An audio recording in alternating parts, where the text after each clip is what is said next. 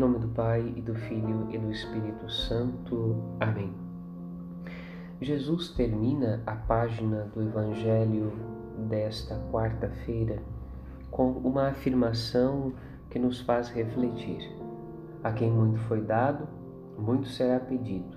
A quem muito foi confiado, muito mais será exigido.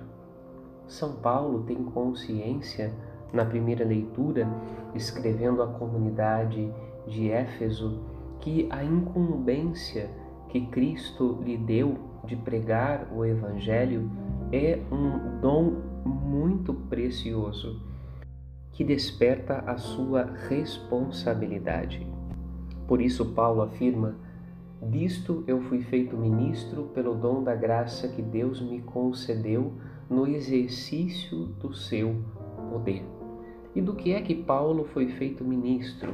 Do anúncio do Evangelho aos povos de toda a terra, de modo especial às comunidades da Ásia, às quais ele dirigiu o Evangelho e fundou pequenas comunidades cristãs que devagar se tornaram fermento de outras comunidades, espalhando o conhecimento de Cristo espalhando o Evangelho de Jesus por toda a terra conhecida, pelos limites da terra conhecida naquele tempo.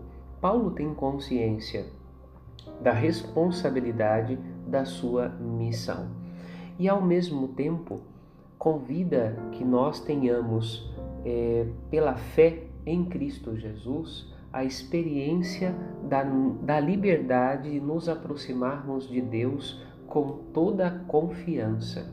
Aqueles que foram redimidos por Cristo, aqueles que têm a oportunidade de escutar a Sua palavra, aqueles que encontram na fé em Jesus a oportunidade de uma vida nova, são convidados a viver agora a liberdade dos filhos de Deus.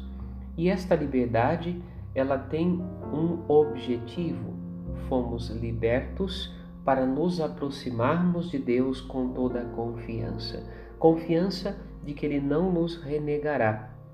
Provindos de quais povos nós possamos provir, vindos de quais nações, etnias nós venhamos, Ele não nos renegará, porque o seu desejo é transformar-nos em uma grande família, uma família de Deus consagrada, dedicada a Ele, família a quem Ele manifestou o seu amor generoso. À pergunta de Pedro no Evangelho se acrescenta também a nossa pergunta, muitas vezes que nós a fazemos: Senhor, esta palavra é para nós que estamos contigo desde o início ou é para os outros que de repente estão longe e persistem em estar longe, somos nós que devemos estar preparados para o momento que o Senhor voltar, ou são os outros que devem se preparar para o momento do encontro com o Senhor, do encontro com Deus? E a resposta de Jesus é muito clara. Quem é que é o administrador fiel e prudente a quem o Senhor vai colocar à frente do pessoal da sua casa para alimentá-los no tempo certo.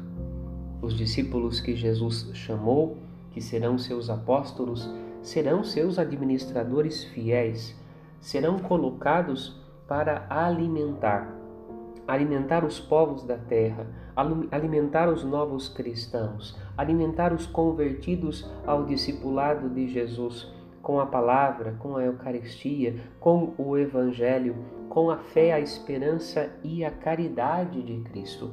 Por isso, eles, em primeiro lugar, precisam estar vigilantes, precisam estar a cada dia preparados para o encontro com o Senhor. O Senhor que anunciam e o Senhor que querem ver. O Senhor que anunciam no Evangelho e o Senhor que querem ver quando ele os vier encontrar.